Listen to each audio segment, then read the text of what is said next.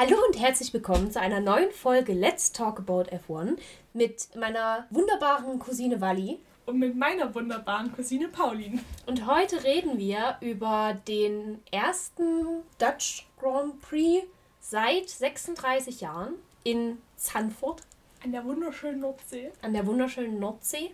Bei der ich nur Wasser gesehen habe. In allen Aufnahmen war das Wasser da. Also als ich das letzte Mal da war, war das irgendwie, war es irgendwie anders. Wir haben einen sehr spannenden Grand Prix, über den wir reden können. Wir haben ein spannendes Wochenende, über wir das wir reden können. ein spannendes Wochenende, über das wir reden können. Und ja, wir haben auch noch andere News, die wir vielleicht zuerst bereden sollen. Und zwar, eine Legende verlässt uns. Kimi Raikön hört auf. Kimi Raikön hat, ich glaube doch mehr oder weniger spontan, also die Entscheidung war nicht spontan, aber die Mitteilung dieser Entscheidung, die Formel 1 zum Ende der Saison zu verlassen, kam doch sehr spontan zumindest für sein Team, was man so mitbekommen hat, haben die zu dem Zeitpunkt noch nicht damit gerechnet. Ich glaube, Alfa Romeo hat, ist tatsächlich davon ausgegangen, sie announcen das zu Monza. Ja. Und Kimi dachte sich, glaube ich, einfach, nö. Die, ja. Kimi, Kimi hat den Kimi gemacht und geht unter eigenen Bedingungen. Richtig. Die, die schönste Theorie fand ich ja immer noch die, dass Kimi gehackt worden ist, weil so viel wird er ja nie im Leben freiwillig selber schreiben. Die Theorie fand ich wunderbar. Vielleicht hat er auch seiner Frau das Handy in die Hand gegeben und hat gesagt, Schatz, schreib mal bitte ja. mein, mein Retirement-Post. Das kann auch gut sein.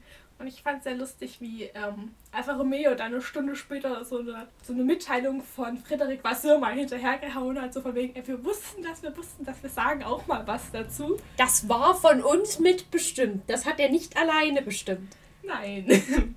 Ja, aber eine, eine weitere Legende verlässt uns, ein weiterer großer Name. Wir werden Kimi vermissen. Ich hatte tatsächlich innerhalb der Woche dann noch mit sehr vielen verschiedenen Leuten schon immer mal so kurz Austausch über das Thema Kimi. Und ich bin jemand, glaube ich, der Kimis Abschied, natürlich, ich werde ihn auch vermissen, aber ich sehe ihn sehr pragmatisch, weil ich schon die ganze Zeit ja gesagt habe, dass ich gerne der Jugend mehr Chancen einräumen möchte, beziehungsweise mehr Sitze schaffen möchte. Und Kimi ist nur jemand, Formel 1 ist sein Hobby, was eine Einstellung ist, die er sich durchaus le äh, leisten kann. Er hat, glaube ich, alles erreicht. Es war jetzt kein Lewis Hamilton, aber für einen, einen Normalsterblichen hat er alles erreicht, was man in der Formel 1 hätte erreichen können. Mhm. Und ich denke, es ist jetzt absolut fair, den, den jüngeren Platz zu machen. Was ich ähm, noch nicht einschätzen kann, beziehungsweise ein bisschen schade finde, sein, sein Statement klang ja schon so, als wäre es jetzt erstmal ein kompletter Cut mit allem, was Motorsport angeht. Vom, vom Unterton klang das etwas mhm. so. Ich hätte es ja schön gefunden, wenn man gesagt hätte, er geht, aber bleibt zum Beispiel wenn jetzt ein junger Callum Eilert oder Robert Schwarzmann in das Team kommen sollte, als eine Art Mentor oder so, hätte ich es ja eigentlich ganz cool gefunden, diese Erfahrung trotzdem noch im Team zu behalten. Ja, auch in den Interviews bei Sky, die mit ein paar Leuten von Alfa Romeo geführt wurden, ich weiß gar nicht mehr bei wem genau, aber jemand meinte dann auch, dass Kimi wohl tatsächlich ganz geht und dass sie das auch sehr schade finden, weil gerade im nächsten Jahr mit einem neuen Motor äh, brauchst du natürlich eigentlich jemanden, der diese Erfahrung mitbringt. Was natürlich dann noch die Frage aufwirft, wird man dann jetzt Antonio Giovinazzi wirklich rauswerfen und sich auf zwei komplett neue Fahrer also alles neu bei Alfa Romeo sozusagen. Oder wie die Diskussion ja auch gerade ist, holt man sich Bottas, dann hat man zumindest einen sehr erfahrenen Fahrer, der zwar das Team noch nicht so gut kennt, aber zumindest lange in dem Sport dabei ist. Ja, und dann ist natürlich auch die Frage, sollten sie sich ein Bottas wirklich holen, ob er den Mercedes-Motor mitbringt oder nicht. Was ich persönlich nicht glaube. Ich habe so viele sagen hören, ja, und natürlich kann mir vorstellen, dass Alfa Romeo momentan, so wie es ist, nicht 100% glücklich ist mit dem Ferrari-Motor. Andererseits denke ich mir nicht, dass Alfa Romeo jetzt in den nächsten Jahren tatsächlich wechseln wird und vor allem auch nicht nächstes Jahr, wenn du sowieso überhaupt nicht weißt, was du von einem Mercedes-Motor erwarten kannst. Weil es kann es natürlich kann es besser werden und du es kann in beide Richtungen kippen. Richtig. Du kannst einen totalen Übermotor haben oder eine richtig. totale eine totale, keine Ahnung, Nudelpresse, aber das kannst du halt bei beiden ja äh, Herstellern Richtig. haben. Und bei Ferrari wissen sie jetzt erstmal, was sie haben und sie haben noch eigentlich eine relativ gute Zusammenarbeit. Und Ferrari hat, glaube ich, auch nochmal den, das, das Feuer unterm Arsch, dass die wirklich arbeiten müssen, ja. um wieder an die Spitze zu kommen. Also auch dieses Jahr ist ja das, was Ferrari bisher gebracht hat, noch nicht Ferrari würdig. Unter dem, dem Namen Ferrari würdig, weswegen ich mir schon vorstellen kann, dass da nochmal anders vielleicht entwickelt wird oder mit, einer, mit einem anderen Mindset entwickelt wird als bei Mercedes, dass man vielleicht auch in einem gewissen Punkt kreativer ist oder versucht, sich mehr ausprobiert. Das ist dann wieder die Frage, wie die traditionell ist da Ferrari eingestellt, also in der Fabrik. Aber ich denke tatsächlich, diese ganze Diskussion um, holt sich Alfa Romeo den Ferrari-Motor, finde ich ziemlich überflüssig, weil ich nicht glaube, dass es jetzt tatsächlich irgendwann in nächster Zukunft passieren wird. Ja, und in dem Punkt denke ich mir dann immer so, dann ist es halt eine unnötige Diskussion zu führen. Ja, also ich sehe es auch nicht so ganz kommen, dass sie mehr, vor allen Dingen ist es ja eigentlich was, was so mehr oder weniger ja aus dem Nichts kommt. Also ja. nur weil, nur weil man Bottas holt, heißt es, also Bottas ja. ist ja nun nicht unter Mercedes Verpflichtungen wie jetzt Nick de Vries zum Beispiel, sondern oder George Russell, sondern Bottas ist ja relativ relativer Freiflieger, also inzwischen auf jeden Fall. Deswegen, ich glaube da, ich glaube da persönlich nicht dran. Ich auch nicht. Andere, andere Frage, die das natürlich aufmacht, da ist ein eventuell freies Cockpit. Es gab ja kleine Versprecher schon im Paddock, die so ziemlich sicher äh, George Russell bei Mercedes announced haben. Also ich weiß nicht, ob du die Videos gesehen hast mit Danny Rick und Christian Horner, die da schon vorbei sind und George Russell zum, zum neuen Sitz gratuliert haben und Toto Wolf, der meinte, naja, es gibt ja jetzt freie Plätze bei Alpha und Williams, mhm. was, was dann schon drauf deuten lässt, dass der Vertrag dort steht. Ja. Und überrascht, glaube ich, niemanden mehr. Also. Mich auch. Also ich war ja lange Gegner, ist falsch gesagt. Ich, ich wünsche ihm ja dieses. Skeptisch. Ich war skeptisch. Ich wünsche ihm dieses Cockpit. Trotzdem bin ich jetzt auch der Meinung, dass es so ist. Ob das eine gute Idee ist oder nicht, steht für mich immer noch auf einem ganz anderen Blatt. Ich glaube immer noch, es wird sehr viel krachen und sehr viel Schrott und sehr teuer für Mercedes, diese äh, Verpflichtungen, dieser Vertrag da spricht halt auch dafür, dass, wie gesagt, Lewis sich ja für Valtteri ausgesprochen hat. Gut, er hat am Ende des Tages dann auch nichts zu sagen, aber es ist ja doch schon irgendwie immer bezeichnend, wenn sich ein Fahrer für seinen jetzigen Teamkameraden und eben gegen die andere Variante ausspricht. Deswegen ist jetzt aber natürlich die Frage, wen setzt man in den neuen Williams? Und es gab, es wurde über Sky und auch generell in den Medien immer wieder das Thema aufgemacht, kehrt Alex Albon zurück? Ich lass dich mal anfangen. Was ist deine Meinung? Ich kann mir vorstellen, dass Alex Albin irgendwann zurückkehrt, keine Frage. Auch so wie er sich in der DTM schlägt, halte ich das gar nicht für so unwahrscheinlich. Er ist ja doch recht erfolgreich. Auch ein Liam Lawson in der DTM, deswegen halte ich das nicht für unwahrscheinlich. Allerdings frage ich mich, will Williams bzw. will Mercedes, die ja im Endeffekt trotzdem immer noch mit Williams zusammenhängen, mhm. ein Red Bull Junior in ihrem Auto sitzen haben? Ja, das war ja auch was, was Christian Horner gesagt hat. Also er hofft natürlich, dass wenn da eine Chance für Alex besteht, dass da Mercedes nicht im Weg steht. Und ich kann mir tatsächlich gut vorstellen, dass Mercedes da tatsächlich eher lieber jemanden von sich reinsetzt oder wie ich letzte Woche, glaube ich, schon gesagt hat, eben erstmal einen Williams Junior sozusagen erstmal auf die Bank lässt für ein Jahr und eben mit Nick de Vries nochmal eine Formel E-Runde fährt und ihn dann erst da reinsetzt.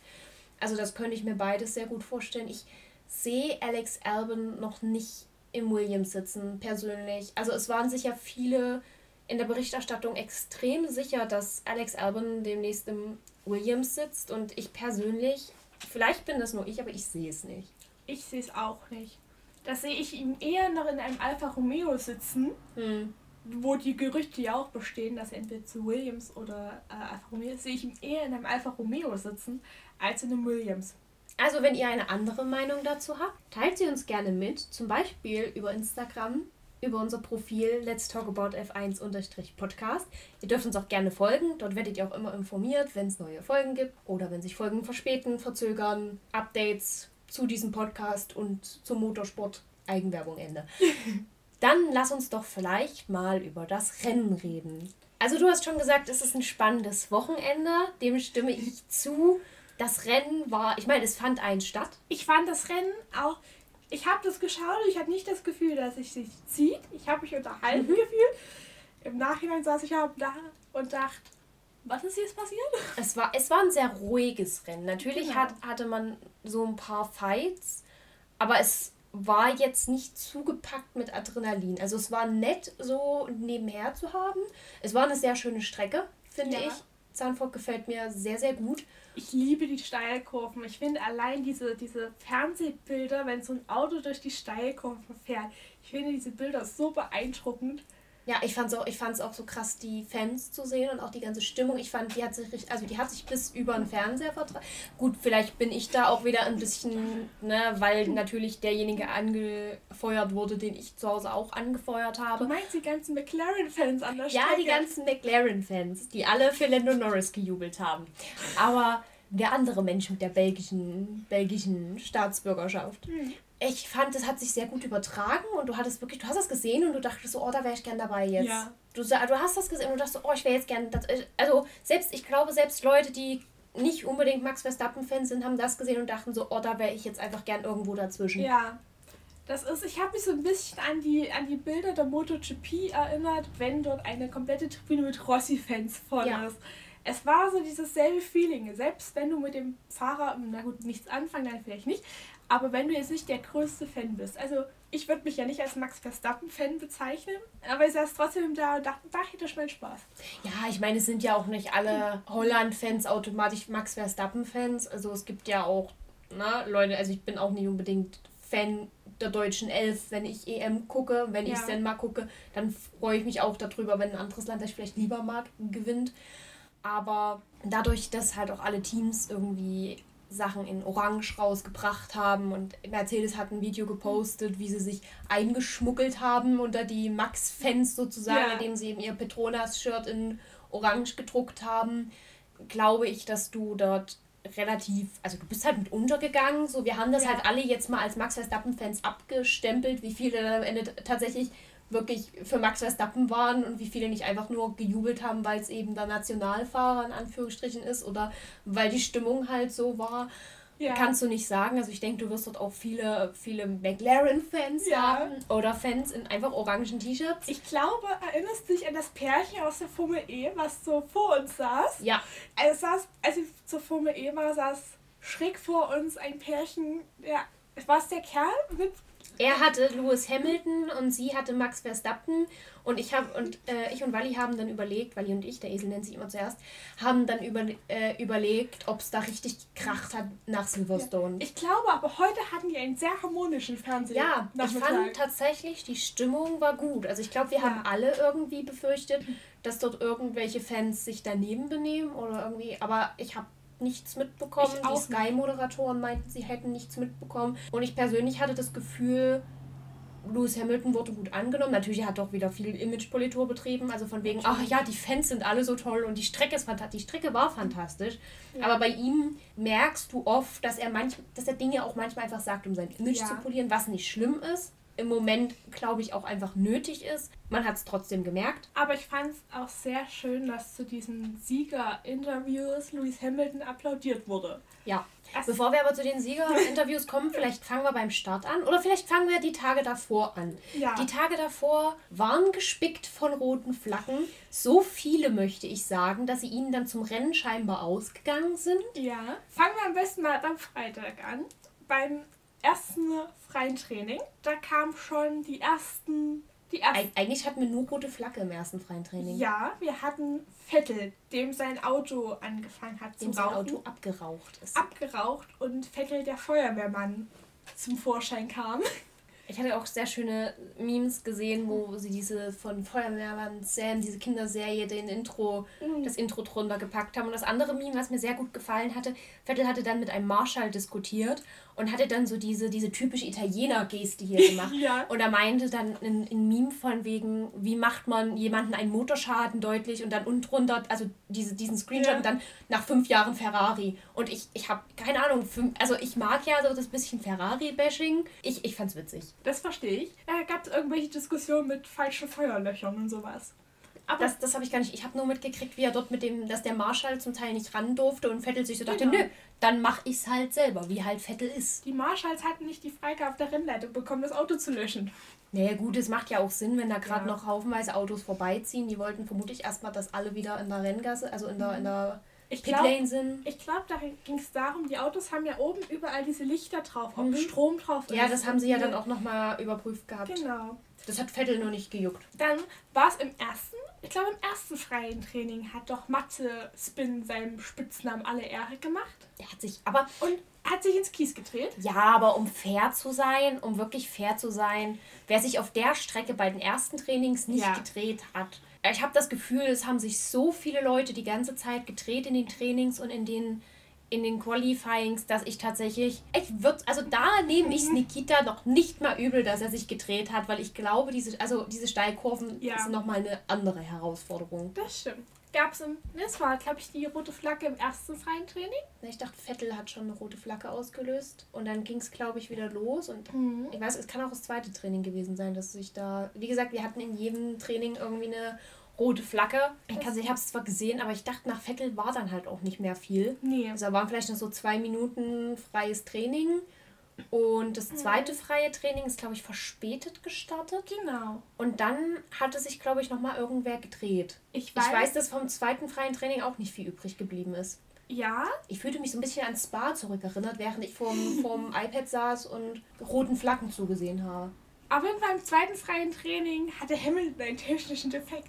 Ich, ich, ich vertrete die These, ich vertrete die These, die holländische Luft bekam den Mercedes-Motoren einfach nicht. Nein. Also mir wurde gesagt, es jemand hätte einen Artikel gelesen, dass es wohl dran läge, dass der Höhenunterschied, also Holland liegt ja, ja. unter Meer, dass der Höhenunterschied irgendwie nicht gut oder der Mercedes-Motor den nicht gut verkraftet hat. Aber ich finde meine These, dass die holländische Luft den einfach nicht bekommen, finde ich irgendwie viel besser. Gefällt mir einfach. Ja, das, das Weil Danny Riggs hat ja zum Start hat er noch gemacht, also zu den ersten Runden hat ja Danny Riggs Motor gequalmt, was vielleicht einfach ja. nur ein bisschen überschwappend ist, aber dachte ich auch, also da in dem Moment dachte ich schon so, ah ja, jetzt hat der McLaren noch einen Motorschaden, da haben wir sie ja fast alle durch. Ja, ja. dann war noch was im zweiten freien Training. Du hast es gesehen. Ja, aber so genau kann ich mich auch nicht mehr erinnern.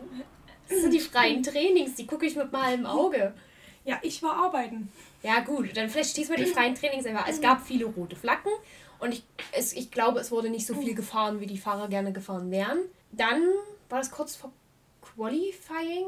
Äh, stellte sich raus, Kimi Räikkönen. Samstagmorgen. Samstagmorgen. Kimi Räikkönen hat erstmal Corona. Die Prozedur ist dort ja so, dass du quasi einerseits bei der Einreise natürlich einen Test ablegen musst und sobald du an der Rennstrecke bist, innerhalb der ersten 24 Stunden, die du dich dort quasi aufhältst. Und aus zeitlichen Gründen hat Kimi Räikkönen es Freitag nicht geschafft, zum Testzentrum zu gehen. Und als er Zeit hatte, war das geschlossen. Und somit kam er erst Samstagmorgen zum Test, wo sich herausstellte, der werte Herr wurde positiv getestet. Ja, du, der dachte sich direkt so, ich nehme jetzt frei. Jetzt habe ich erstmal, jetzt habe ich erstmal angekündigt, dass ich aussteige aus der Formel 1 und jetzt nehme ich mir erstmal frei. Hat Kimi Räikkönen seine Yacht an die Nordsee schippern lassen? Ich weiß es nicht, aber wenn ja, also ich habe mal eine Yacht so auf der Nordsee vorbei, vielleicht war das Kimis. Ja. Vielleicht ist der dort in Quarantäne gegangen. Der schippert dann einfach nach äh, Russland. Nee, was ist nächste Woche? Italien. Italien. Der ja. schippert dann einfach direkt nach Italien auf seiner Yacht. Dürfte er nächste Woche wieder mitfahren oder hat er Ja, wenn er negativ Wochen? getestet ist. Also Louis durfte ja, glaube ich, der ist ja Bahrain ausgefallen und mhm. Abu Dhabi ist er direkt wieder mitgefahren. Ich Aber dachte, da lagen ja zwei Wochen, zwei Wochen dazwischen. Weil es war ja getestet, dann mhm. war ja die eine Woche bis zum Rennen mhm. und dann war ja, glaube ich, sogar noch eine Woche zwischen Bahrain und Abu Dhabi. Das weiß ich nicht, aber ich dachte, wir hatten das letztes Jahr, hatten wir auch ja. den Fall, dass sobald die wieder negativ getestet wurden, dass er mitfahren durfte. Ersatz war Robert Kubica. Ich habe jetzt er, um fair zu sein, nicht drauf geachtet, wo er geendet ist. Aber das kann ich dir sagen. Ja, ich mache so lange ein bisschen Alleinunterhalter. Aber ich fand, er hat sich nicht schlecht geschlagen. Kubica ist auf Platz 15 geendet. Das ist gar nicht so schlecht. Für, für Qualifying und Rennenfahren mhm. auf einer Strecke, die lange keiner mehr gefahren ist. Und wenn meine Auf Zeichnungen mich nicht täuschen, ist er nur ein Platz hinter Giovinazzi gelandet. Ja, naja gut, die Alphas hatten ja dann beim Start auch so ein bisschen Trouble. Also die, ja.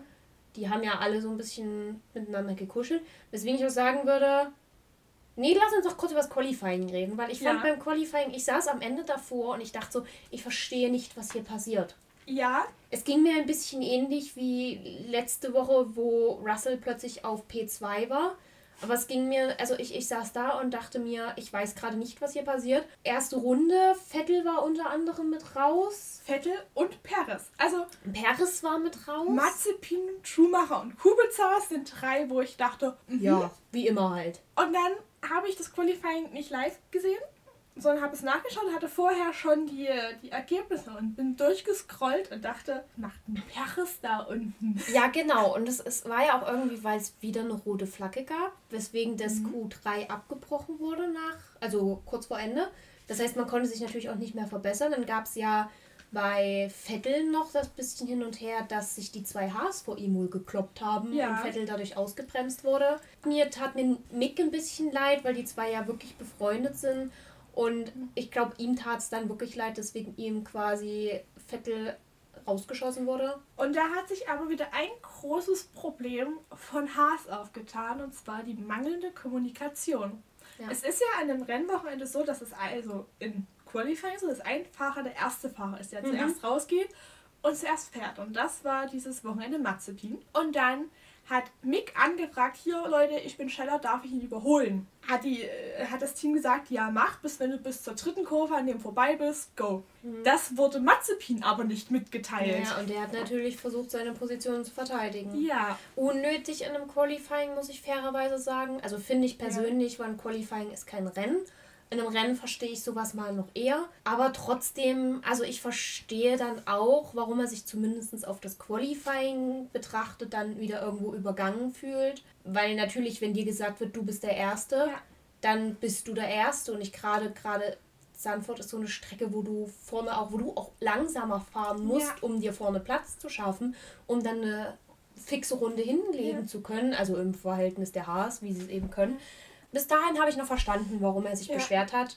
Und zudem kam ja dann noch die Situation, dass ich glaube, Latifi hatte einen Verbrenner vorhin, bin ich mir nicht ganz sicher. Ja, du Schumacher abbremsen musstest so, und es natürlich für Mazepin vorkam, von wegen, ach, der Olle versucht mich auszubremsen Mhm. und versucht natürlich wieder der super tolle Schumacher-Sohn zu sein, der Ja. seinen Teamkollegen schlägt. Ich glaube sowas, also ich glaube, neben dem großen Namen zu fahren, ist, glaube ich, auch ein ganz großes Problem momentan in Haas. Aber ich glaube, das ist generell ein Problem, das Mazepin schon seit den letzten Rennklassen, in denen er gefahren ist, hatte, weil ich glaube, das ist so ein Hauptmotivationsgrund, warum er sagt, nö, ich halte da dagegen, was ich prinzipiell ja nicht schlimm finde. Also wie gesagt, gerade wenn es ein Rennen ist, ich habe kein Problem, wenn du deinem deinen Teamkameraden, wenn jetzt nichts anderes kommuniziert wurde, nicht unbedingt durchwinkst, sondern sagst, Ja. ich verteidige auch mal meine Position. Das haben wir heute ja bei Alonso und Ocon auch gesehen. Das finde ich prinzipiell komplett in Ordnung. Wie es dann später im Rennen war, darüber reden wir dann gleich. Da fand ich es dann auch nicht mehr ganz so cool. Ja. Also cool, aber nicht mehr ganz so verständlich. Genau, aber damit war die, war die erste Runde vom Qualifying schon mal beendet. Und beide Williams waren im Q2. Ja, Was mein Herz ja immer etwas freut. Aber die hatten nicht lang ihren, ihre Freude am Q2. nee, nee, nee. Weil dann Latifi auch meinte, er möchte jetzt einen Ausflug, er möchte jetzt die Tech Pro Barrier mal ausprobieren. Ja. Und mal gucken, wie angenehm das Kies ist. Ja, man muss, man muss ja schon mal das Unterbodenpeeling austesten. Aber zuerst hat es ja den hat's ja Russell ins Kies gehauen, der sich da mit Mühe und Not wieder freiboxen konnte. Ist aber leider, also leider nicht mehr als P11. Letztes Jahr hättest du gesagt. Ja, aber es ist halt ein Russell, weißt es ist Also ein das, Russell. von einem Russell erwartest du inzwischen halt schon, dass wenn er, also man erwartet von ihm inzwischen, habe ich das Gefühl, mindestens ein Q2. Ja, Und man erwartet von ihm, dass er dann in dem Q2 auch nicht unbedingt auf dem letzten Platz irgendwo rumgurkt. und da hat er mit P11 das Beste noch erreicht, was Ja. da drinne war. Zwischendrin hat Giovinazzi nochmal irgend so ein technisches Problem gehabt und stand in der Box. Ja, gut. Aber mir, mir tat es mir tat's dann tatsächlich auch so ein bisschen für Latifi leid, weil er ja eigentlich eine ganz gute Leistung bis dahin. Also er war, glaube ich, Ja. P6, als er abgeflogen ist. Und es war nicht mehr so lange. Natürlich wäre er auch noch mal irgendwie gerutscht. Der ist dann am Ende sowieso, weil er Motor irgendwie, weil er irgendwelche Teile wechseln musste, ist der nach ganz. Frontflügel. Hätte ich neuen Ja, ja. Frontflügel bekommen. Ja, aber der musste auch irgendwas wechseln, was ihm eine Gridstrafe gegeben hat. Ja, der hat einen neuen Frontflügel in einer anderen Spezifikation bekommen Ah. und musste dadurch aus der Box starten. Oder so. Auf jeden Fall deswegen, aber eigentlich war er ja nicht schlecht gewesen bis dahin. Nein. Deswegen tat es mir für ihn tatsächlich ein bisschen leid, weil ich glaube, bei ihm ist es fast so ein bisschen ähnlich wie bei einem Mazepin und einem Schumacher, nur sehr viel freundlicher. Ich meine, der eine ist Brite, der andere Kanadier, die sind ein bisschen netter im Umgang. Gehe ich jetzt mal den Klischees einfach nach. Die sind nicht so emotional. Ja, vielleicht schon, aber die verbergen sie ja. Ja. Auf jeden Fall war es bei ihm dann so, dass ich tatsächlich. Es hat mir ein bisschen leid, weil ich dachte Ja. so, du hast halt den Russell, wo du weißt, nächstes Jahr ist der vermutlich bei Mercedes so. Da willst du dann ja auch nochmal beweisen, so ich kann doch irgendwo mit ihm mithalten, weil gerade, ich glaube, die Diskussion von wegen, ja, ist Russell einfach so gut oder der Williams kacke oder so, also diese Diskussion kriegt er, glaube ich, auch mit. Weswegen ich es ihm zugegeben gegönnt hätte, wenn er dort irgendwo seine Position hätte Ja. halten können. Man muss ja auch sagen, ich, ich äh, entwickle langsam eine Sympathie für Latifi. Aber Latifi ist auch ein Fahrer. Ich kenne keinen Menschen, der sagen würde, ich mag Latifi nicht. Er ist dir entweder egal oder du magst Oder ihn. du magst aber du kannst ihn nicht. Er ist ja auch an mögen. sich, er ist einfach so ein netter Kerl. Weißt Ja. du, immer wenn du ihn siehst, ist der nett, der ist freundlich, der bereitet keine Skandale oder Probleme. Also entweder hast du wirklich keine Meinung über ihn oder du findest ihn halt eigentlich irgendwie putzig. Ja, Aber das ist auch was Gutes. Und dann hatten wir das, äh, hatten wir die letzte Qualifying-Runde. weißt du, wer mich aber nochmal zurück zum Q2, Okay. wer mich auch überrascht hat, dass er im Q2 schon raus war, war Wer? Norris. Weil, also auch nach seinen Leistungen in Spa, Mhm. Ähm, und die Leistung der letzten Woche, ich meine, er hat ja eigentlich fast konsequent Ricciardo geschlagen. Oder wenn, war Ja. zumindest nicht so viel zwischen ihnen. Das hat mich dann doch schon etwas verwundert. Ah, Ich dachte aber auch irgendwas, beziehungsweise wenn wir wirklich davon ausgehen, dass der Mercedes-Motor Zandvoort nicht ganz so sehr mochte, dann kann ich mir schon vorstellen, dass es vielleicht auch ein bisschen daran lag. Und dann hatten wir die, die Q1-Runde, beziehungsweise Q3. Ja. Je nachdem, wie man Die zählt. letzte Die letzte Qualifying-Runde. Und da ist eigentlich tatsächlich nicht mehr viel Spektakuläres passiert. Meine Überraschung war Gasly auf einem P4. Tatsächlich mich überrascht Gasly auf P4 nicht mehr wirklich. Irgendwie ist das der Platz, wo ich ihn inzwischen sehe. Weil er, also er ist so oft da oben. Also er ist auch Ja. so oft innerhalb der Top 5 und er ist einfach ein Fahrer, dem ich zutraue, dass er aus diesem Alpha Tauri diese Leistung rauskitzeln kann. Hm. Das ist so ein bisschen wie ein Vettel, der plötzlich mit einem Toro Rosso eine Weltmeisterschaft einfährt. Ja. Und das ist so, das ist so Gasly für mich. Gasly ist für mich so der einzige Fahrer, wo ich sage, das ist so jemand, der, der bringt die Überraschungshits mit diesem Auto, dass halt jeder irgendwie, also ich meine, Alpha Tauri ist halt so, ja, fährt im Mittelfeld mit, aber niemand ist jetzt so wirklich überzeugt davon, dass die viel reißen, in Anführungsstrichen. Und dann kommst, hast du halt Gasly, der einfach, ich glaube auch mit diesem Auto einfach perfekt Ja. klarkommt. Das für mich immer so eine Sache ist, es wird ja immer mal wieder diskutiert, Gasly zurück zu Red Bull und ich sage, Gott bewahre Nein. uns davor, weil Gasly ist, glaube ich, da, wo er jetzt gerade ist, da ist er richtig gut. Und wenn er das Team wechselt, muss er seinen eigenen Weg gehen. Und meine zweite Überraschung war bei Giovinazzi auf P7. Gut, aber ich glaube, er war so ein bisschen, er hat profitiert davon, dass eben in Vettel Ja. und ein Stroll schon im ersten Durchgang rausgefallen waren und ein Perez auch weg war und ich glaube, er hat davon sehr profitiert. Was ich ihm gönne, Oh, ja, weil wie sehr. gesagt, ich mag Antonio Giovinazzi, ich fände oder ich werde es auch sehr schade finden, sollte er uns nach dieser Saison verlassen, im Sinne von eben vielleicht keinen Platz mehr in der Formel 1 finden. Ich würde ihn, ich, also er ist auch, glaube ich, so jemand wie, wie Latifi gerade. Entweder hat man gar keine Meinung über ihn oder man findet ihn irgendwie nett. So, das war's Qualifying. Jetzt lass uns mal zum Rennen kommen. Nach einer Lass halben Stunde reden kommen. wir dann auch endlich mal über das Rennen. Besser später als nie. Besser später. Lass uns über den Start reden. Weil ich tatsächlich fand, der Start war so ziemlich das Spannendste. Das stimmt. Danach war es unterhaltsam, aber Ja. es war halt ruhig. Der Start, also ich war der festen Überzeugung, in Koffer 1 kracht's. Einfach weil wir halt aus den Qualifyings und den freien Trainings so viele rote Flaggen hatten. Das stimmt. Und ich habe auch nicht mit so einer Besonnenheit. Für mich ist es wirklich eine Besonnenheit, mit der Hamilton gefahren ist. Ja, Ich Aber- hätte ihm zugetraut, einfach aber reinzuhalten. du hast ja auch gesehen, dass Hamilton dann relativ fix eine Lücke auch auf äh, Max hatte. Ja, Und ich glaube, das hat dem Ganzen auch noch ein bisschen dazu getragen. Ich weiß nicht genau, wie die gegründet wurde. Vielleicht so, ja, er ist sehr besonnen gefahren oder irgendwas hat kurz Die- am Auto gesponnen. also so wie es für mich in den Bildern aussah, hatte er in Kurve 1, entweder ist er zu weit gegangen Mhm. oder hatte einen Verbremser, irgend sowas. Irgend sowas. Genau, aber es war jetzt für mich nicht nur reine Besonnenheit, sondern es war auch einfach doof gelaufen im Sinne, dass Max eben eine Lücke aufbauen konnte, die er erstmal auch eine ganze Weile wieder Das einholen stimmt. musste dann tatsächlich. Und dadurch, glaube ich, haben wir halt an der Spitze dementsprechend auch wenig Krach und Mhm. wenig Stupsereien gehabt. Allzumal ich glaube jetzt als Hamilton auch vielleicht aktuell zweimal überlegen würde, ob ich jetzt in Max voll reinhalte, ja. auf die Gefahr ihn abzuschießen, weil ab einem gewissen Punkt wird es dann halt auffällig. Ja. Ne? Aber im Mittelfeld hätte ich auch mehr damit gerechnet. Ich dachte, wir hatten viele, viele Schubsereien. Also wir hatten, wie gesagt, die zwei Alpinen, die sich angestupst hatten. Aber ich wir hatten in, in Mick wurde die Nase abgefahren. Dann hatten wir in, also wir hatten auf jeden Fall einen Alfa Romeo, der auch mit den Alpinen ein bisschen ins Händeln gekommen ist. Ich dachte, irgendwo war auch noch ein Williams dazwischen, der mal mit angestupst wurde. Aber alles relativ harmlos. Dann hatten wir ja ein bisschen weiter im Rennen rein, hatten wir diese Paris, äh, Paris-Norris-Berührung. Ja. Die ja auch doch, also wo ich jetzt persönlich nicht sehe, dass da irgendwer schuld war.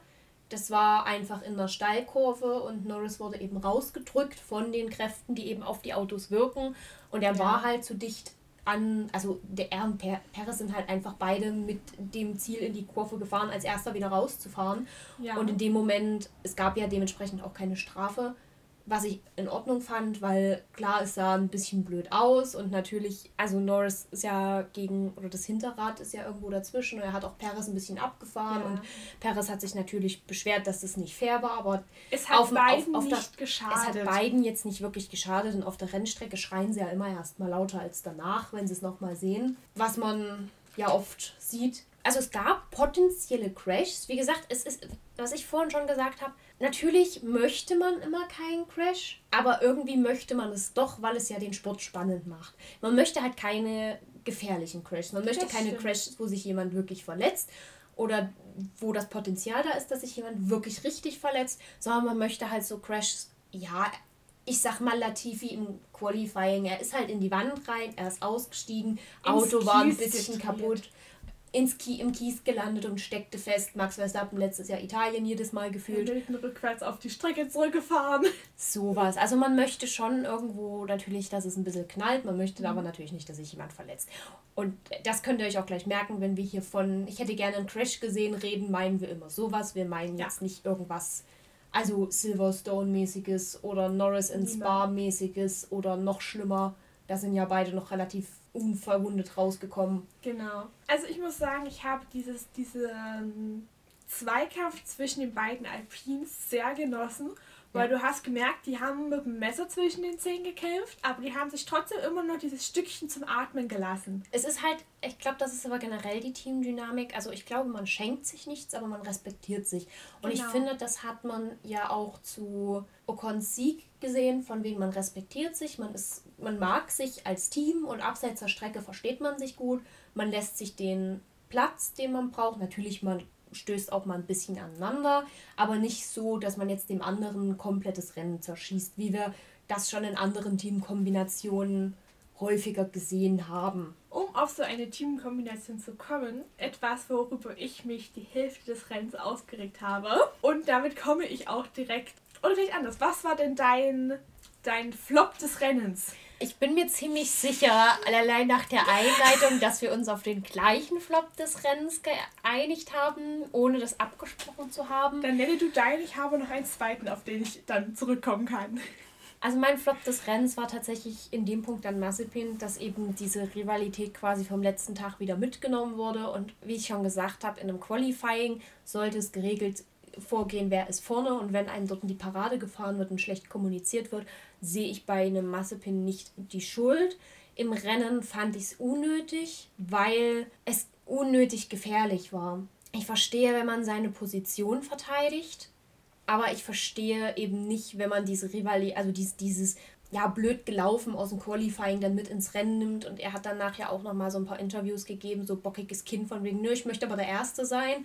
Er hat auch irgendwie online gesehen, es gab wohl einen Boxenfunk von Günther Steiner, wo er Mazepin gesagt hat, Mazepin soll Wortlaut shut up. Ja. Also halt die Klappe quasi.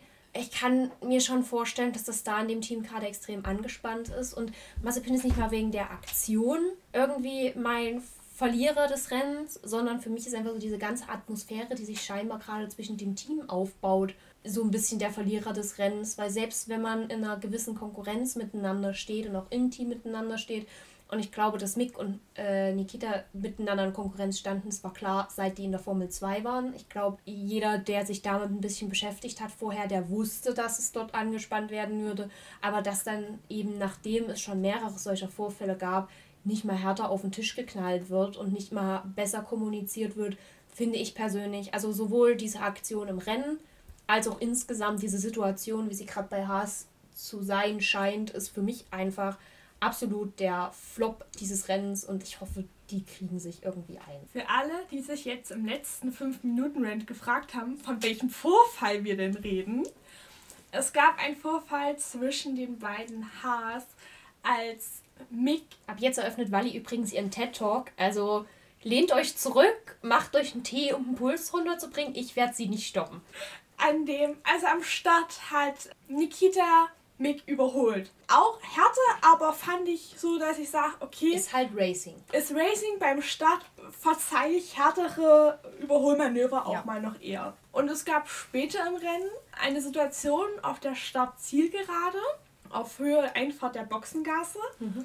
in den Mick mit einem gewissen Überschuss an Tempo aus der letzten Kurve kam und ich würde sagen, smooth an ihm vorbeigegangen wäre. Mhm auch um DRS-Fenster war, sprich sein Heckflügel klappen konnte und eigentlich alles auf seiner Seite hatte, um ihn zu überholen. Und es gibt die Regel in der Formel 1, wenn quasi ein Fahrer einen anderen überholt, darfst du einmal die Spur wechseln und musst dann dort bleiben. Und Nikita hat das gemacht, was er in den letzten Rennen finde ich, viel zu oft getan hat. Also es gibt schon so viele Situationen, in denen er das gemacht hat, und zwar ein leichtes Zucken.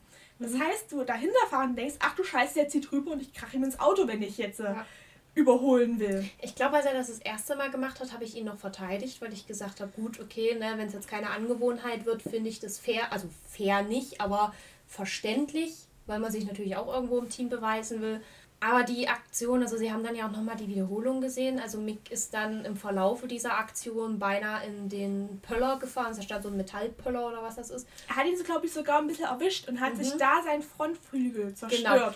Jedenfalls hat er diesen, diesen Pöller konnte knapp noch ausweichen und wäre halt fast in die Wand, weil eben Massepin ihm nicht den Platz gegeben hat, obwohl sie jetzt nicht irgendwie überrundet wurden oder irgendwas, wo ich gesagt hätte, gut, da muss er sich halt rechts halten, da muss dann Mick auf die Bremse gehen. Ja das war auch der Moment, in dem ich dachte, muss nicht sein, ist wirklich unnötig gefährlich für alle Beteiligten. Das sind so die Crashs, die man vermeiden kann, die bescheuert sind.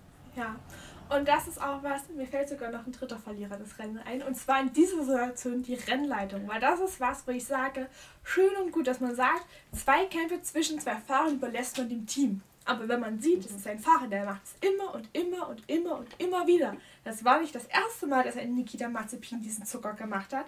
Das war auch nicht das zweite Mal, dass er das gemacht hat. Es passiert so oft wieder und dass die Rennleitung nicht mehr sagt, wir greifen hier durch, wir geben dem Strafpunkte. Das ist was, wo ich sage, da finde ich Strafpunkte angemessen. Ja, nicht so bescheuerte Aktionen wie Norris in Österreich war das, wo er so eine total unzusammen, wo im Nachgang dann auch von der Rennleitung gesagt wurde, naja, eigentlich war es gar nicht so schlimm, aber jetzt hat genau. er halt die genau. Strafe einmal. Es werden Strafpunkte, also es gibt dieses Prinzip, für alle, die es auch nicht wissen, es gibt das Prinzip, dass du für bestimmte Aktionen bestimmte Anzahl an Punkten kriegst und ich glaube, wenn du zwölf Punkte hast, ja. musst du quasi ein Rennen aussetzen. Ja. Die Regelung wurde mal, ich glaube, für äh, ein, ich glaube, für Roman Grosjean wurden die sogar eingeführt. Möglich. Weil er zu viele Crashs gebaut hat. Möglich und nicht auszuschließen. Wenn, und, dann Roman Grosjean.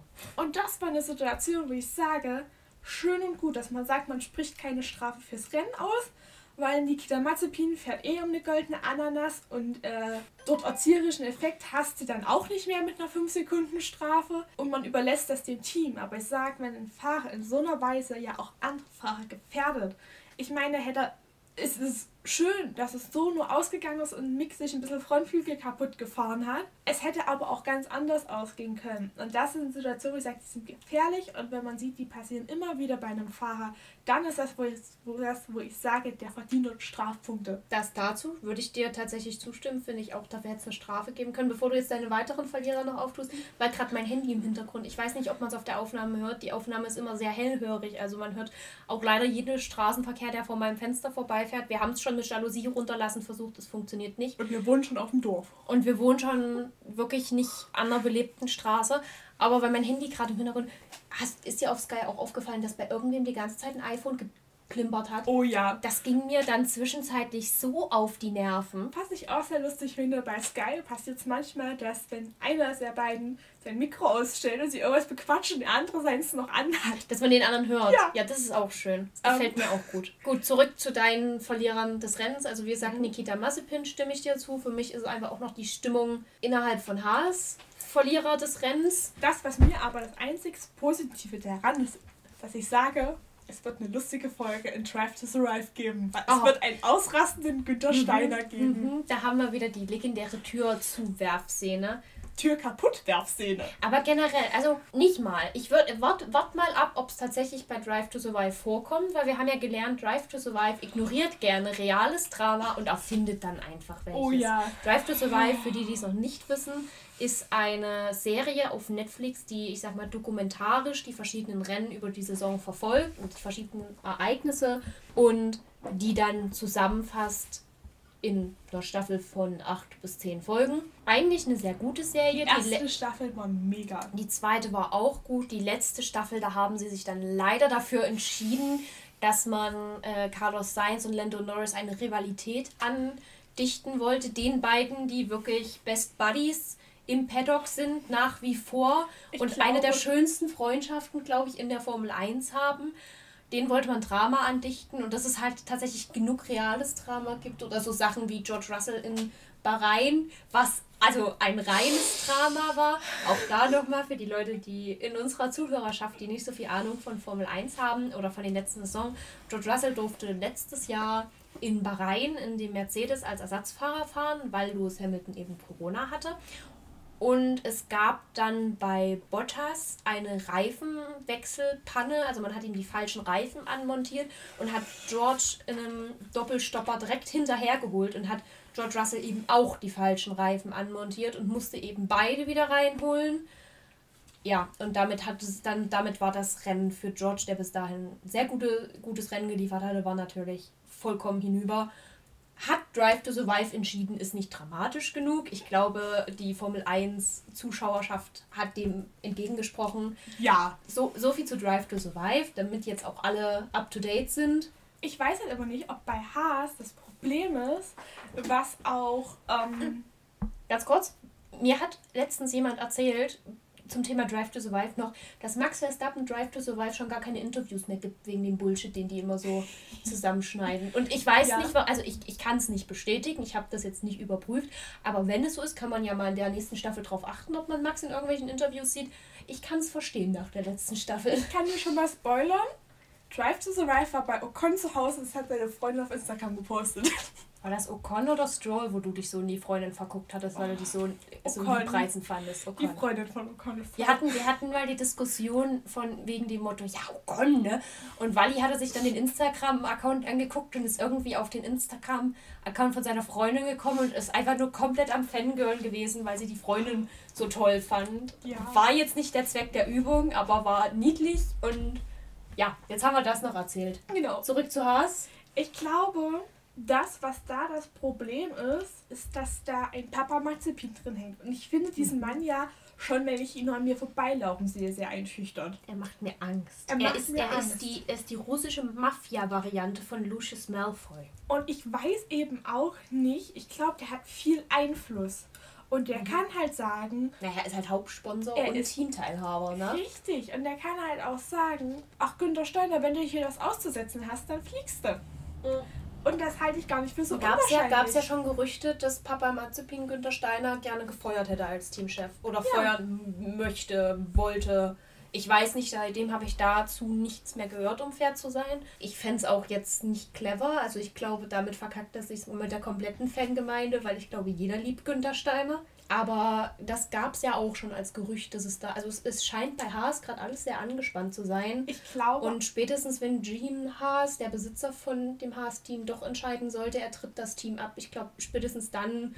Also entweder steigt das Team auf oder es geht zugrunde, aber ich tendiere eher zu zweiterem.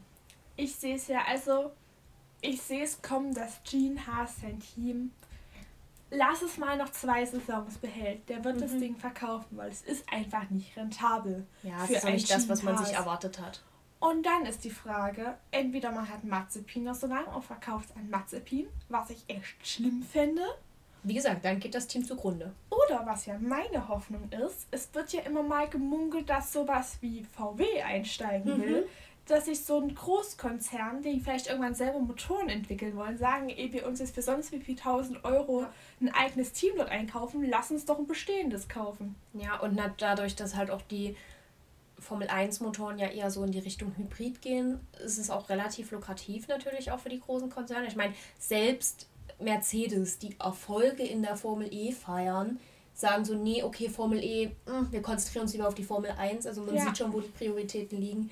Könnte ich mir auch gut vorstellen, dass das irgendwann mal noch ein Thema wird. Gut, aber das zu dem Zeitpunkt, wo man kommt, hast du noch irgendeinen Verlierer des Rennens, der Ja. dir einfällt? Also, Also eigentlich hatte ich zwei. Dass da die Rennleitung dazu kam, war gerade mehr so Gedankenblitz. Und neben Nikita Mazepin war mein Verlierer Aston Martin in diesem Rennen. ja, Beziehungsweise an diesem Wochenende. Ja, das war ja unter allen Erwartungen. Allgemein muss ich sagen, dass Aston Martin für mich diese Saison ein bisschen erschreckend ist. Ich finde, Aston Martin ist als Team genau das, was Ricardo als Fahrer ist. Ja. Sie haben ihre guten Phasen, aber dazwischen denkst du dir einfach nur so, nee, das muss doch besser gehen. Genau, ich kann mich an Diskussionen erinnern, die Pauline und ich im Winter geführt haben, in denen Ich ich Aston Martin so hoch eingeschätzt. in denen ich gesagt habe, McLaren wird auf der Teamskala Platz 3 und ich, saß, ich, ich, ich, saß da mit allem, was die letztes Jahr als Racing Point geleistet haben. Und die waren gut als Racing Point. Sie wären Platz Stroll gewesen. Als einem soliden Fahrer, ja, wenn es da nicht diesen, diesen Bremsscheibenklau gegeben hätte. Mit Stroll als soliden Fahrer und einem Sebastian Vettel, der sich vielleicht nach vier, fünf Rennen fängt und wieder Leistung bringt, dachte ich tatsächlich, die können dieses Jahr richtig was reißen. Aber ich meine, du hast es ja auch im Rennen gesehen, Sebastian Vettel, der Einzige, der sich gedreht hat, halb gedreht hat, der konnte sich noch fangen. Was ist, ich fand persönlich, es sah ziemlich cool aus. Ja. Es war blöd für ihn, aber es sah ziemlich cool aus. Ich fand Bottas, der so hinten rumgesneakt ist, noch Das geil. hatte, das hatte auch Alonso, hatte das. Alonso und Ocon hatten sich für eine Weile so dieses Überholmanöver. Und Ocon ist halt relativ, also an dem unteren Punkt der Steilkurve. durch. Und Alonso aber so einen Riesenbogen vorne gefahren und ist den trotzdem noch vorne weggefahren. Weil er Das dadurch nicht so- im Verkehr hing. Ja, das sah so gut aus. Das, das hätte ich auch gern irgendwo als Wallpaper. Ja, genau. Ich muss sagen, dafür, dass zumindest einer von uns beiden dieses Team als realistischen Ich habe Dritten so gesehen hat, gesehen. der die McLaren dort Konkurrenz machen und die unterbügeln, fahren sie für mich gerade jenseits von Gut und Böse. Es ist keiner der beiden in den Punkten gelandet. Mit Stroll auf dem 12 und Vettel auf 13. Das ist das, was Papa Stroll nicht will, klar, keine Frage. Das ist Und- aber auch nicht, was ein Sebastian Vettel will oder wofür er eingekauft wurde. Er landet wieder dort, wo er mit Ferrari war. Und das wirft, denke ich, die Frage auf, war Ferrari das Problem? Ja, weil ein Charles Leclerc hat auch nichts gerissen in dem Ferrari. Aber ich Ja. habe so das Gefühl, auf Vettel haftet jetzt so seit zwei, drei Saisons wirklich so dieser Fluch, dass der einfach. Ich weiß nicht, woran es liegt. Ich weiß wirklich nicht, woran es liegt. Ich hoffe, er kriegt noch eine Saison im Aston Martin, weil ich doch Lichtblitze sehe, wo ich sage, er schlägt sich gut. Er hat seine Momente, wo er kommt. Aber es ist, es ist ein bisschen ein Trauerspiel, weil du möchtest natürlich irgendwo, dass Vettel gut performt, weil ich hatte das auch mit einer Freundin, das ist eine der liebenswertesten und nettesten und Persönlichkeiten in diesem Sport. Also wenn Sebastian Vettel irgendwann mal beschließt, er hört auf, diesem Sport wird ein ganzes Stück Menschlichkeit verloren gehen. Oh ja. Das ist einfach jemanden, dem man den Erfolg wirklich gönnt. Also ich glaube, es gibt kaum jemanden in diesem Paddock, der, wenn Sebastian Vettel ein Podium fährt, dem das nicht gönnt. Also außer er würde das jetzt durch eine blöde Aktion. Und da muss man ja sagen, Vettel hat auf der Strecke auch manchmal so seine Allüren, wo man dann denkt, okay, gut, ne, hätte jetzt nicht sein müssen. Benimmt er sich auch manchmal ein bisschen wie der Axt im Walde, zumindest in seinen früheren Saisons. Aber ich glaube, wenn der wirklich fair und durch harte Arbeit auf dem Podium kommt, es gibt, glaube ich, keine Persönlichkeit in diesem Paddock, die dem das nicht gönnt. Und ich finde auch gerade, wie er auch nach Ferrari, also es gibt ja dieses Video nach, ich glaube, der 2018er Weltmeisterschaft, wo er zu Mercedes gegangen ist und denen gratuliert hat. Das war ja so eine knappe Kiste Ja. gewesen. Sowas, also solche Aktionen einfach. Ich glaube, selbst wenn man mit ihm in Konkurrenz in Anführungsstrichen steht, dann ist es, glaube ich, immer nur auf der Strecke. Ja. Ich muss auch sagen, das, was für mich auch sehr überraschend kam, war jetzt doch dieses Vertragshin und her. Weil für Ja. mich war klar, der hat einen mehrjährigen Vertrag. Das heißt Ja. mindestens zwei. Und plötzlich gibt es dieses Hin und Her. Wird er verlängert? Wird er vielleicht doch nicht verlängert? Dann hattest du einen Vettel, der ja meinte, ja, also ich denke, ich habe einen Vertrag. Ich bin jetzt Ja. davon ausgegangen. Und Aston Martin nur das rumgedruckte, mm, ja, also es ist ja nur ein einjähriger Vertrag. Also, na, wir müssen jetzt mal schauen. Ach, ich würde es ihm einfach gönnen, wenn er noch eine Runde bei Aston Martin bleibt. Einfach auch, Ja. weil nächstes Jahr wird sowieso alles einmal durch den Mixer gejagt. Richtig. Vermutlich. Und ich bin mir sicher, wenn ein Vettel geht, dann wird er gehen und du wirst es nie wiedersehen. Ja, das glaube ich auch. Also wenn der aufhört, hört er richtig auf. Ja. Also außer vielleicht den, ich glaube, den kann ich mir mal noch eher als Kimi irgendwo als Berater in irgendeinem Fernsehstudio, also nicht als Kommentator, sondern so wie es bei RTL war, so als Gast, der am Anfang so ein bisschen bei den Ja. Vorberichten mit da sitzt und ein bisschen über die Strecke Mhm. erzählt oder wie Nico Rosberg, den man mal reinschaltet, der dann mal ein bisschen Ja. was über die Strecke erzählt, aber jetzt nicht kommentatorenmäßig. Ich kann mir den super gut in irgendeinem so einem Formel-2-Team als Juniorberater vorstellen. Du weißt, das macht er, ja, sehen tust ihn aber nie. Ja, das ist, das ist Das auch stimmt, wahr. ja. Das könnte ich mir auch vorstellen. Gut, wollen wir noch nicht drüber reden. Wir hoffen natürlich, dass Sebastian Vettel nächstes Jahr mitfährt. Und wenn du jetzt fertig bist mit deinen ganzen Verlierern, Ich habe noch eine Enttäuschung des Rennens. okay, dann bring noch deine Enttäuschung des Und Rennens. zwar Russell. Ja, gut, verständlich. Und das ist auch das, wo ich. Also ich verstehe, dass du davon enttäuscht Ja. bist. Also wir haben jetzt äh, Sonntag 20.12 Uhr Mhm. und ich habe es noch nicht rausbekommen. Aber es hat, also ich bin der festen Überzeugung, der muss irgendeinen technischen Defekt haben. Der hat am, Wa am Ende auch seinen Wagen abgestellt. Hm. Und ich weiß nicht warum. Ich habe es nicht rausfinden können. Ja. Warum?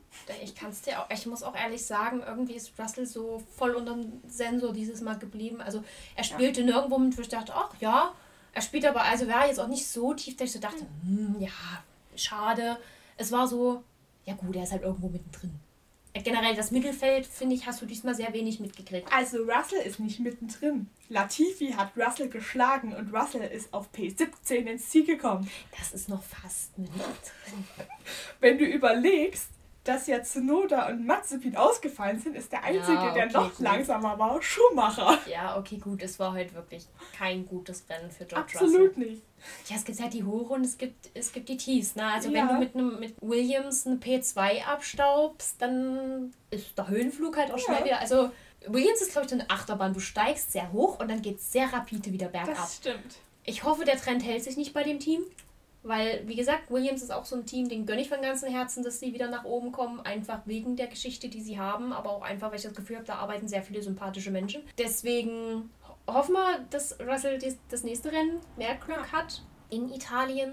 Genau, und vielleicht kommen wir noch zu unseren Gewinnern dieses Rennens. Mö- Möcht, ah nee, warte, du hast zwei, ich fange an. Richtig. Also mein persönlicher Ge- Gewinner des Rennens war kein, also kein Rennfahrer für mich persönlich. Also natürlich, ich habe gewonnen, weil Max Verstappen hat gewonnen. Das heißt, ganz Holland hat gefühlt gewonnen.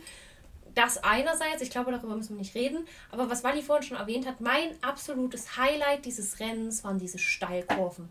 Ich bin so verliebt in diese Steilkurven und ich hoffe, wir haben Zandvoort die nächsten Jahre noch so oft auf dem Plan, weil ich glaube, die werden nicht langweilig. Also die Manöver, die du dort zum Teil machen kannst oder eben auch wie ein Vettel sich gedreht hat und sich fangen konnte, weil eben nicht direkt eine Barriere daneben war, sondern halt erstmal ein Berg, der das Heck ein bisschen gebremst hat. Oder wie Alonso und Ocon dort gefahren sind. Oder es gab ja noch ein anderes Überholmanöver, wo einer außenrum gefahren ist und einer innenrum diese Strecke, diese Steilkurven, die haben so viel Charme und ich möchte dieses, dieses, ich möchte diese Strecke nicht mehr missen. Ich bin für mehr Steilkurven in der Formel 1. Ich bin schockverliebt in diese, schon das ganze Wochenende schockverliebt in diese Steilkurven. Das kann ich sehr gut verstehen. Mein absoluter Gewinner dieses Rennens sind die Steilkurven. Das, diesen Gewinner kann ich absolut verstehen. Ich hatte zwei Gewinner, zwischen denen ich geschwankt habe. Und einerseits hatte ich Gasly, weil ich sagen muss, dass er sich auf P4 qualifiziert. Schön und gut. Dass er aber einen P4 halten kann, Ja. wenn zwei Ferraris hinter dir sind, die dieses Wochenende echt gut waren. Mhm. Das muss man ihnen lassen. Die Ja. Ferraris haben dort Sachen hingelegt, wo ich dachte, ach, das könnte noch. echt gut. Und dass er da trotzdem noch ein P4 halten kann, ohne dass ein großes Chaos rennt ist oder irgendwas, das fand ich sehr bewundernswert. Und mein zweiter Gewinner des Rennens war ein Perez. Wo ich überlegt habe, kann ich ihn als Gewinner des Rennens machen? sein Qualifying hat er sich ja ein bisschen selber verkackt. Ja. Das war so die Überlegung. Aber andererseits sage ich, durch, der hat ja auch noch eine neue Batterie bekommen und ist deswegen ja auch aus der Box rausgestartet. Ich fand es übrigens super interessant, dass erklärt wurde, dass Paris vor Latifi starten durfte, weil die den Start aus der Box eher angemeldet hat. Ja. Wusste ich auch nicht, dass das so funktioniert. Macht irgendwie aber auch Sinn, finde ich, als Regel. Ja. Weil theoretisch, wenn du aus dem Qualifying rausfliegst, bist du zusammen ganz unten. So wie Ja. klärst du es dann sonst? Also fand ich auch eine schöne, also fand ich auch spannend. Das fand ich Ja. interessant. Aber ich muss auch sagen, Paris ist sehr beeindruckend, was Überholmanöver angeht. Ja, und im Endeffekt ist er auf P8 gelandet. Ja. Und das fand ich auch. Und er war zwischenzeitlich ja sogar noch mal noch höher und hat dann noch einen Reifenwechsel gehabt. Ohne den wäre er, glaube ich, locker auf P5 gelandet. Ja. Apropos Reifenwechsel, ich, ich unterbreche das, ich unterbinde das Thema. Ja. Ich habe noch einen Verlierer dieses Rennens. Ja, ich weiß welchen. Und zwar möchte ich sagen, dass ich nicht verstanden habe, warum bei Valtteri Bottas in der vorletzten Runde nochmal die Reifen gewechselt wurden. Nur um ihm dann die Ansage zu machen, nee, du Valtteri, also den schnellsten, den schnellsten Rundepunkt, den, den geht mal los, den soll Lewis behalten. Und dann habe ich wiederum meinen persönlichen Gewinner dieses Rennen, und zwar Valtteri Bottas. Mercedes saß da. Nein, Valtteri, wir lassen Lewis die schnellste Runde. Also fahr einfach gemächlich auf deinen neuen Reifen noch die zwei Runden zu Ende. Und Valtteri saß so da, wisst ihr was? Nö. Valtteri saß da, ich mache jetzt die schnellste Runde aus Prinzip. Und er war auch im Interview da einfach so ganz kalt. Ja, ich hab's halt versucht, ne? So, dass es eigentlich eine Stallorder gab von wegen, ne, Valtteri, du fährst nicht die schnellste Runde. War dem komplett egal und ich hab's so genossen, weil ich das Gefühl habe, Valtteri Bottas geht in diesem Mercedes-Team manchmal so unter, was er nicht verdient hat. Natürlich, er hat dieses Jahr nicht die Leistung gebracht, die er hätte bringen sollen. Aber ich meine, er wird doch schon damit bestraft, dass er seinen Sitz bei Mercedes Ja. verliert. Und ich finde, wenn der Mann jetzt die letzten Rennen einfach auf die Kacke haut, ohne dem Team jetzt was zu versauen, aber ich meine, wenn der Lewis noch ein, zwei Mal den Punkt für die schnellste Runde klaut, habe ich absolut kein Problem damit. Weil ich meine, Ja. Lewis Hamilton kriegt genug Punkte. Ha- Ich habe danach gab es auch ein wunderschönes Interview mit Sky, wo ähm, die Frage war ja und ähm, Bottas hat ja teilweise die schnellste Runde und Luis richtig erschrocken geschaut. Also was? Nein, warte, ich hab die doch, oder? Ja.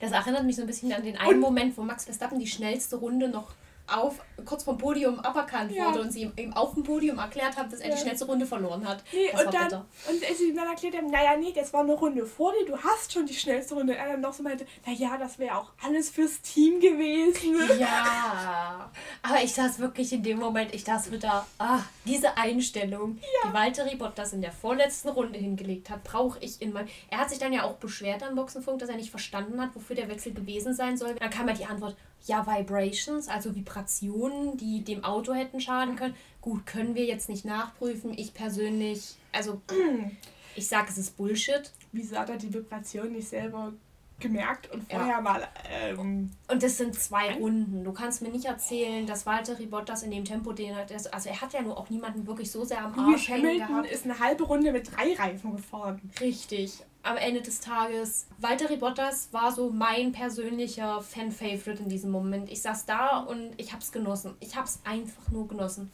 Ja, das stimmt. Und zwar, es, es hat dem Team nicht geschadet an sich. Es hat jetzt der Const es hätte jetzt der Constructor World Championship nicht geschadet. Es hat halt niemanden geschadet, außer Ja. Lewis, der halt einen Punkt weniger gehabt hätte. Und in Ja. dem Moment saß ich da und dachte so, weißt du was, Valtteri, diese Art von Protest, damit bin ich okay. Ja. Damit gehe ich fein. Und wenn du das noch ein paar Mal raushaust, bist du mein persönlicher Held diese Saison. Ich fand aber auch die Szene danach sehr schön, ähm, der ein Dr. Helmut Marko und ein Toto Wolf sich gratuliert haben. Ja. Die fand ich so ein bisschen versöhnlich. Und ich muss auch sagen, wo äh, ich das Gefühl habe, wo man gemerkt hat, was doch für ein sympathischer Mensch ein Max Verstappen ist, war nach dem Rennen. Weil es sind alle Fahrer nacheinander zu ihm getappelt, haben ihn gratuliert. Alle. Ja, ja das stimmt. Das ist. Also selbst nicht mal die, die auf dem Podium, sondern auch halt ein Alonso habe ich, hast du dann zwischendrin gesehen und Gasly war Mhm. da. ja, Also es, Mick hat ihm gratuliert. Das fand ich ein sehr schönes Bild. Naja, ich glaube, wenn jemand sein Heim Grand Prix gewinnt, gönnst du ihm das auch Ja. nochmal auf eine andere Weise. Ja. Finde, also glaube ich persönlich. Und hast du das Special Shoe Design gesehen? Das Schuhdesign fand ich gar nicht mal so krass. Der Ich Helm hat mir gut langweilig. gefallen. Ja, ich fand das Schuhdesign auch ein bisschen eintönig. Der Helm hat mir gut Ja, gefallen. Ich fand unten am Rand war er ein bisschen busy, aber ansonsten war der wirklich schön. Also das war auch so ein Helm, den würde ich mir als Miniatur, wenn er nicht über 50 Euro kosten würde, würde ich mir den als Miniatur auch in den Schrank stellen. Ja, ähm, das verstehe ich. Also, die Schuhe fand ich auch so ein bisschen dafür, dass sie letzte Woche so groß angekündigt ja, worden waren sind. sie echt. Also es waren halt einfach nur die holländischen Flaggen in ein paar Da- Streifen drauf. Daraufhin hatte ich mich gefragt, in welchen, wie sehen seine Schuhe sonst aus? Also ich weiß, dass er mal eine Weile orange Schuhe hatte und sonst hat er, glaube ich, einfach dunkle.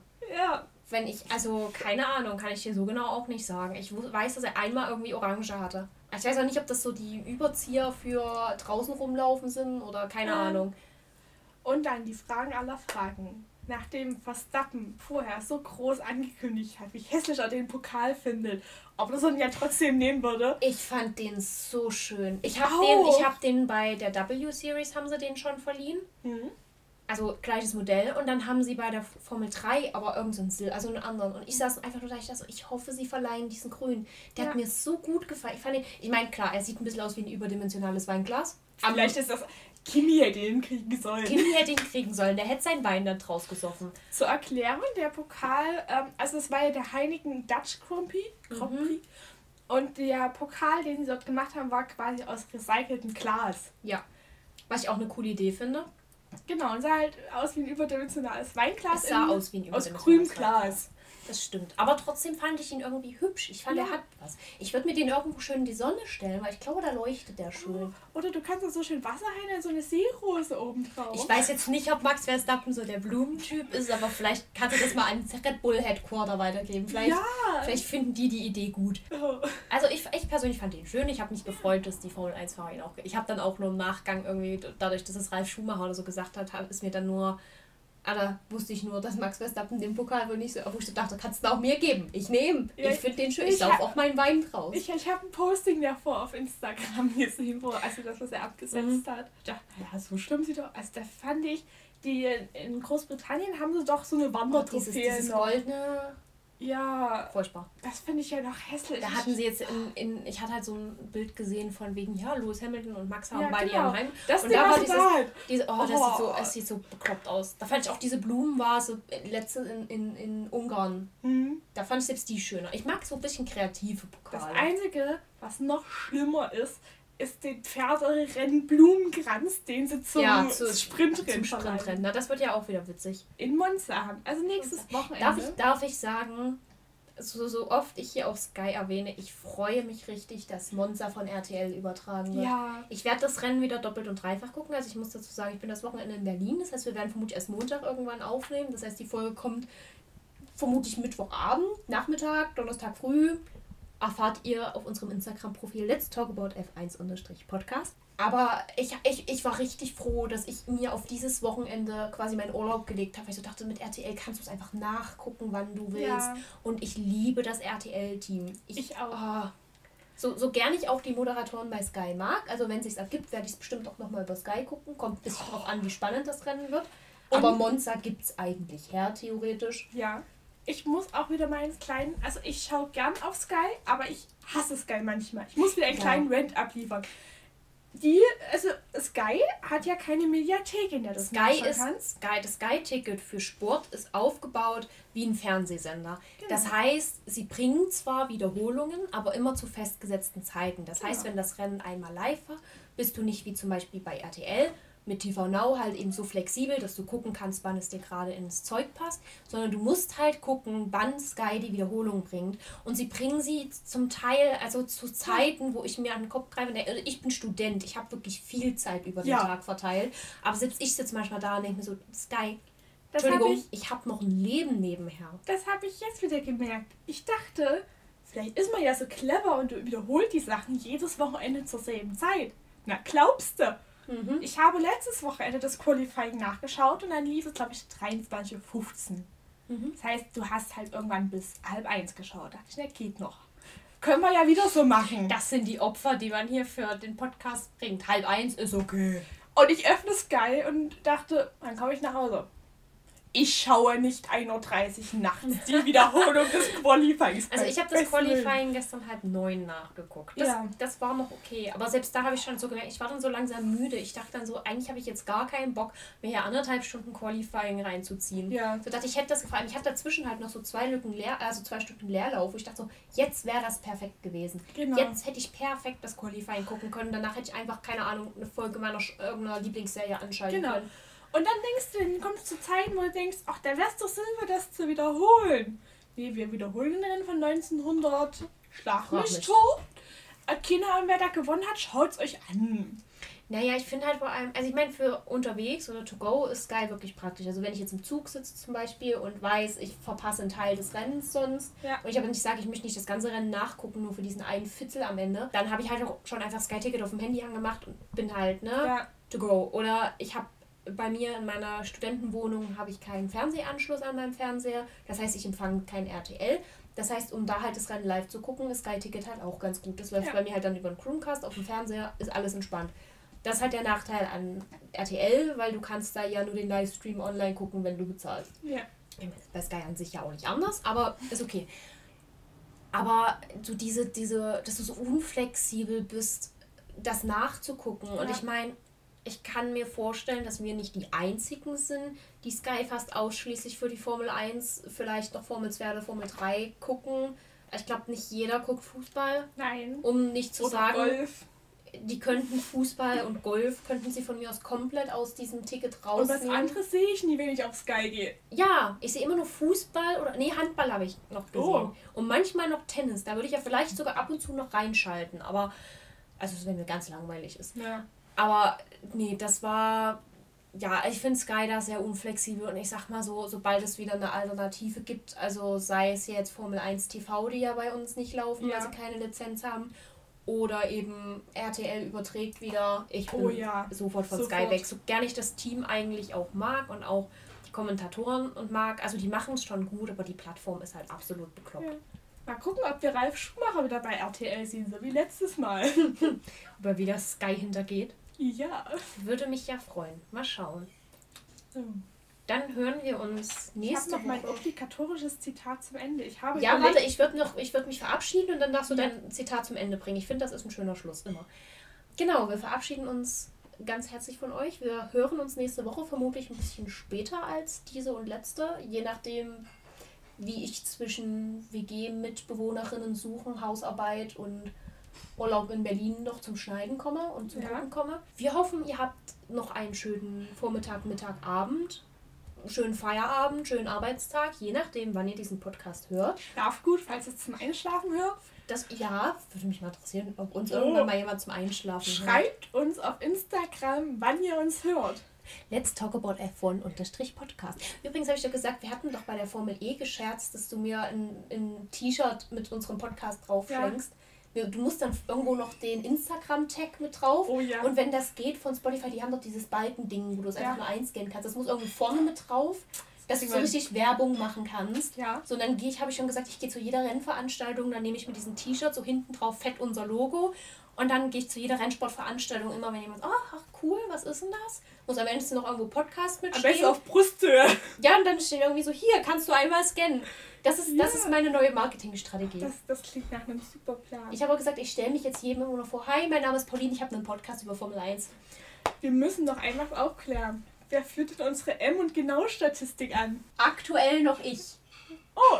Die hängt da oben. Mit einem ziemlich großen Vorsprung. Mal gucken, wie es nach dieser Folge aussieht.